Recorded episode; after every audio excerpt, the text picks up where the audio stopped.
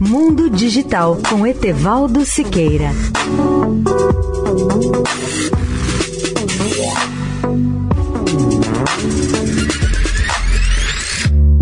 Olá, ouvintes da Eldorado.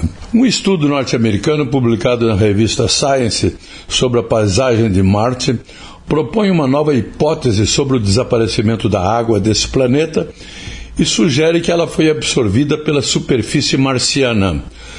Vale lembrar que o rover norte-americano Perseverance, depois de pousar em Marte, na cratera Jezero, em 18 de fevereiro, enviou sua primeira imagem que parecia incrivelmente com as anteriores, transmitida por seus antecessores.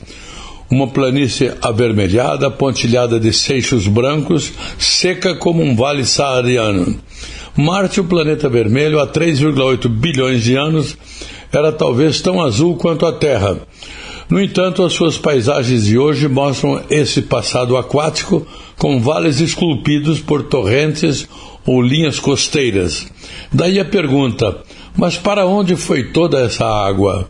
Para os planetólogos, o caso já foi razoavelmente debatido e nos leva à conclusão de que, com exceção das calotas polares e as suas geleiras, ainda hoje presentes, a maioria da água em Marte evaporou-se e migrou para a atmosfera do planeta, onde a molécula acabou por se partir.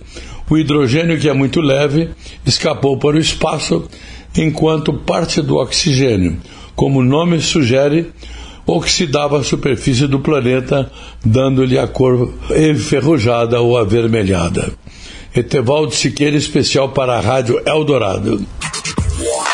Mundo Digital com Etevaldo Siqueira.